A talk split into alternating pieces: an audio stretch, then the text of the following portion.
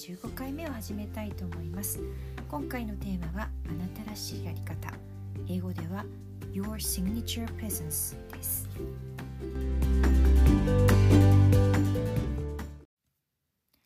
渡辺瑠璃子です。今回のテーマあなたらしいやり方なんですけれどもまあいきなり聞くとちょっと戸惑われる方っていうのもいらっしゃるかなともちろん思うんですけれども、えー、まあこれ一つの定義だと思うんですが、え、私があるリーダーシッププログラムで、まあ、そのプログラムを、ま、ディレクションされているリズド・ベッドさんという方がいらっしゃるんですけれども、まあ、ちょっとその方の定義から始めてみたいと思います。えー、英語では Your signature presence というふうに言うんですけれども、えー、あなたらしいあり方で、えー、定義としては姿を表すこと受け止めることつながること貢献することを通じて周囲に与えるあなたらしいインパクトのことです。えー、まあ、英語ですと Unique impact you have through how you show up, perceive, connect and contribute っていうことです。でまあちょっとあなたらしいやり方っていうのは特にその何でしょうねまあ唐突に感じられるかもしれませんけれども、まあ、確かにでもこの定義を聞くとこう何かを通じて周囲にご自身が与えている影響だったりインパクトだっていうところだと、まあ、少なくとも少し分かりやすくなってくるかなというふうに思います。ただまあ実際自分をどういうふうにこう周りに影響を与えているのか、まあ、これそのものがまあリーダーシップっていうことでもあると思うんですけれども、まあ、よくわからない正直よくわからないっていうふうに思われたりとかあとまあ特に日本的な、まあ、社会的なこうカルチャーの中で言ったら当然そんなことをこうあえて自分から言うっていうのはあまりしないよねっていうふうに、まあ、戸惑われる方もすごく多いんじゃないかなということを思います。でまあこういうなんかどんな影響を与えているかって言われるよりもですね、まあ、最近だと、まあ、例えばジャーナリングって言葉があったりこう日々自分について書いてみたりとか日々の振り返りを書いてみたりっていうことによって例えばこう自分の強みを理解していったりとか自分というものを理解するで、まあ、言葉によっては内省っていう言葉を使われたりもするんですけれども、まあ、こういったことを言われるとようやく少しなんとなくこう理解しやすかったりとか、まあ、それがあって初めてですねその自分らしいやり方とか周囲にどんな影響を与えていくのかっていうことについて考えるためのまスタート地点に立てるのかなということは思います。でまあ私自身も実際こういったことを考えてみてくださいと言われた時に やっぱり自分自身もとっても戸惑うところがあってで自分がどんな風に周囲から見られてるのかなっていうことを、まあ、まず書いてみましょうっていうことを最初その最初自分がワークした時には言われたので書いてみたんですけどいやまあ正直結構自分についてこうあんまりポジティブな言葉ができあの出てこなくていやこういうふうに頼まれてるんだけどこれについては優先順位が低かったからすぐには返事ができなかったとかあとはまあその本来は方向性をすぐに示すべきだったかもしれないけれどもやっぱりみんなの理解を得るためにいろんな人の話を聞いたとか、まあ、ちょっと本来だったら、えー、何でしょうね、まあ、優先順位に合わせて自分の、え、方針を出していったりとか、まあ、周囲が基本もっとこう取り組みやすい形で方向性を出していくとかっていうふうにもう書けるようなことをまあなんかすごく批判的に書いたりとかしてたところがあったなっていうふうに思います。あの特に日本の文化の中だと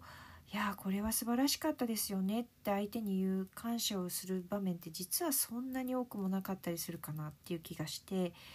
あの実際自分でそのいわゆるジャーナリングっていう日々の振り返りをつけ始めた時もあのこれは海外の方から指摘していただいたことなんですけど何を書いてるっていうことを聞かれた時に、まあ、自分の書いてることを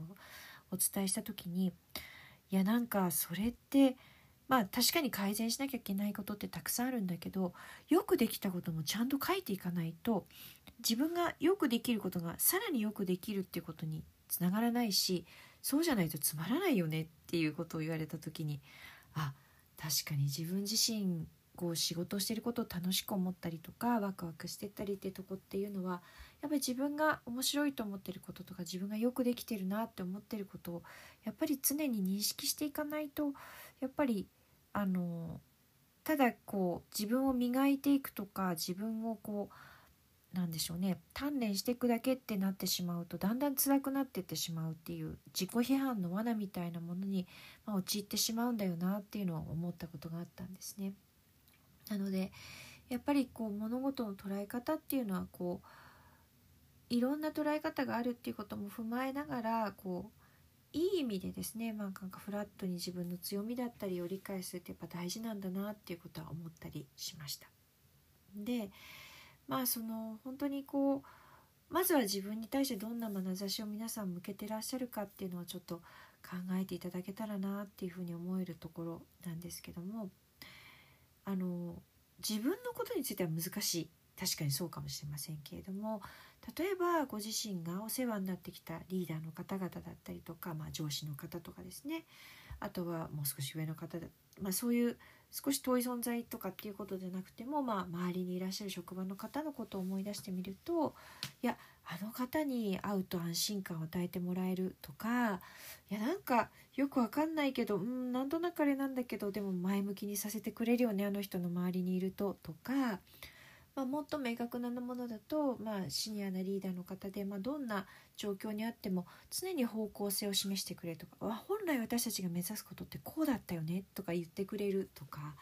そういうようなことっていうのはすぐ皆さんも浮かんでくるんじゃないかなというふうに思います。だからまあこういうことっていうのは自分として自分が何を影響を与えてるかって実はあんまり自覚できていることはないかもしれませんけれどもやっぱりその自分が相手のこととか周りの方を考えてみるとあ周囲の方だったり相手の方っていうものから伝わってるものってあるよなっていうことはその実感いただけるのかなというふうに思います。でそこまで来た時にじゃあ何が周囲に伝わってるのか周りの方に対して影響を与えるものなのかっていうことになってくるかと思います。でまあこれはこの、まあ、リーダーシッというか、まあ、自分らしい在り方っていうことあなたらしい在り方っていうことに対しての、まあ、リズさんの考え方ではあるんですけれどもやっぱりその方が何を大切にしているか、まあ、価値観みたいなことですかねあとは何に関心があるのかとか何がその方のモチベーションになってるかっていうようなこういった要素がま複合していることだっていうふうにま考えられています。でまあこれを、ま、その方自身のま目的パーパスっていうふうに捉えています。でまあこのパーパスっていうものはまあ本当にそのその時々変わっていくものでもあるのかもしれませんしただ価値観とか関心とかモチベーションって意外に変わらない、まあ、ずっとあるものなのかなとそれなりには継続的に多分あるものなのかなというふうには思います。でまあこれを明らかにすることによって私自身はそうだったと思うんですけどもより自覚的に自分の目的ってものに向かうことができるようになったっていうことだったりとか周りの人に自分がこういう目的を持ってるこういうことをしたいと思ってるって伝えることができると周りの人からも助けてもらえたりとか、まあ、こういうことに確か関心あったよねっていうことを声かけてもらってそういうことにつながるような、まあ、仕事の中の機会をもらえたりとかあとは、まこういうリソースがあるよとかこういう研修があるよとかって教えてもらえたりっていうことがあったりすると思うんですね。まあそういうことでさらに自分がその自分の目的というのか自分が目指しているありたい姿みたいなものに近づいていくっていうような循環が生まれるっていう、まあ、考え方でもあるし実際そうなるんだなというふうに思ったりもします。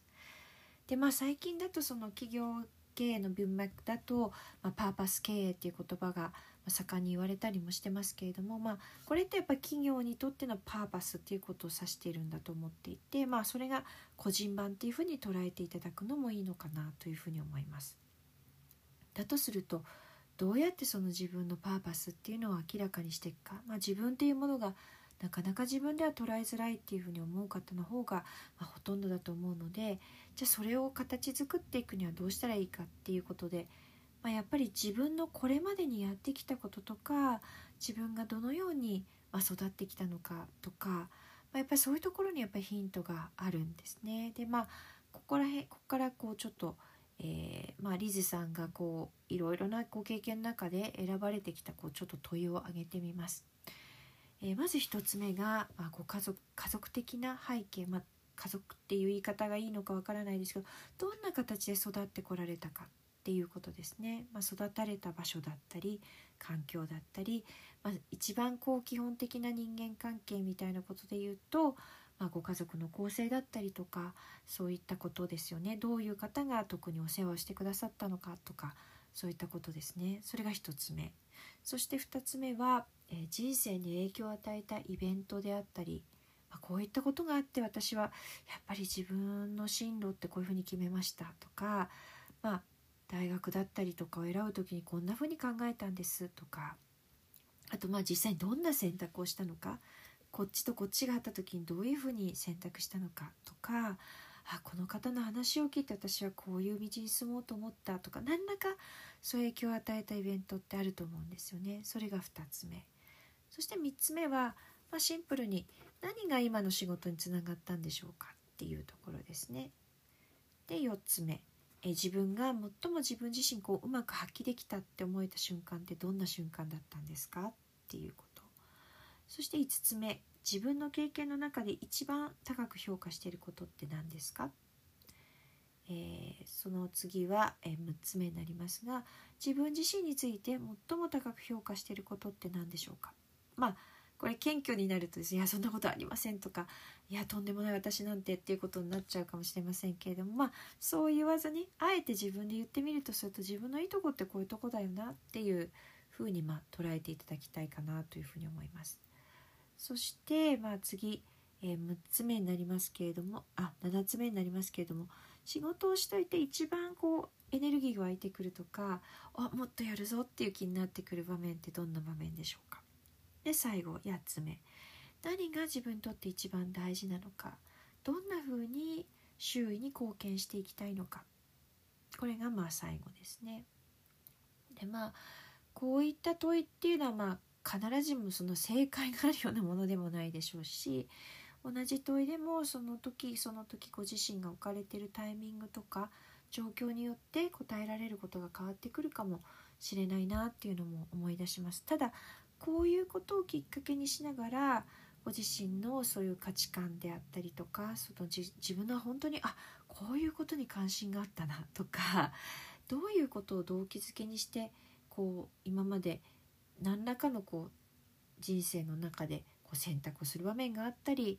えー、自分の道みたいなものを見つけてきたのかなっていうことを、まあ、だんだん浮き彫りになってくるのかなってやっぱ面白いところは結局のところこう誰かに与えてもらうようなものではなくてご自身の中にヒントがあるっていうことだと思います。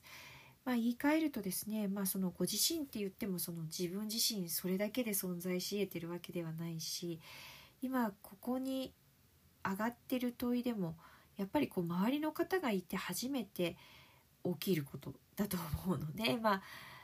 小さい頃であればやっぱりそれはえご自身の身近なお世話をしてくださっている方々、まあ、ご家族って方が多いと思いますけども、まあ、ご家族だったりとかあとは自分とやっぱり仕事上だったり学校であったりとか、まあ、いろんな場で関わってくださった方との関係性の中にあるっていうことなんだと思います。まあ、やっぱり振り返ってくる自分のこれまでの中にあるっていうことを、まあ、あの徐々に言葉にしていくっていうことになるのかなと思います。でまあついついやっぱり日々忙しい中でですねやっぱり大事な部分っていうのは自分を振り返るとかこういった問いを時々してみるっていうことを、まあ、持つことを忘れないっていうことになっていくのかなと思います。で、えー、まあそのこのことをこうちょっとついこう思いながらこう思い出す言葉としてちょっと引用したいと思うんですけれども、これはアメリカの思想家哲学家であるラルフ・ワルド・エマーソンさんという方の言葉なんですが人生とは旅であり目的地ではない、えまあ、英語そのものだと Life is a journey, not a destination っていう言葉があるんですけれどやっぱりあのどこにたどり着いたかっていうことが、まあ、あの大切なことではなくて、まあ、そのどういうふうにその旅を続けていくのかっていうことが大事だと思いますしそれをまああえて自分がエネルギーが湧くことだったりとか自分がもともと関心があることだったりとか自分が大切にしていることからその旅を続けていくことができたら多分その方の多分その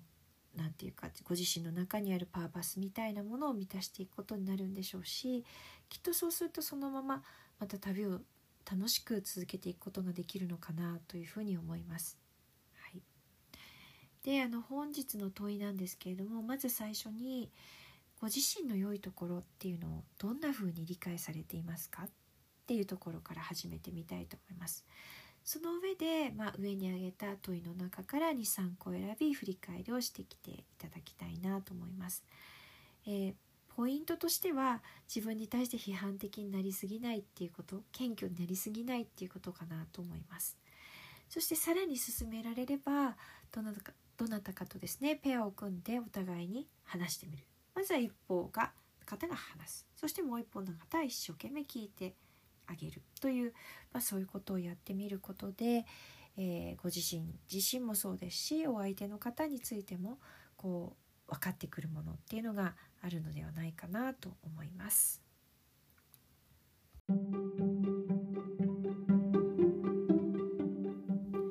今回もご視聴いただきましてどうもありがとうございました。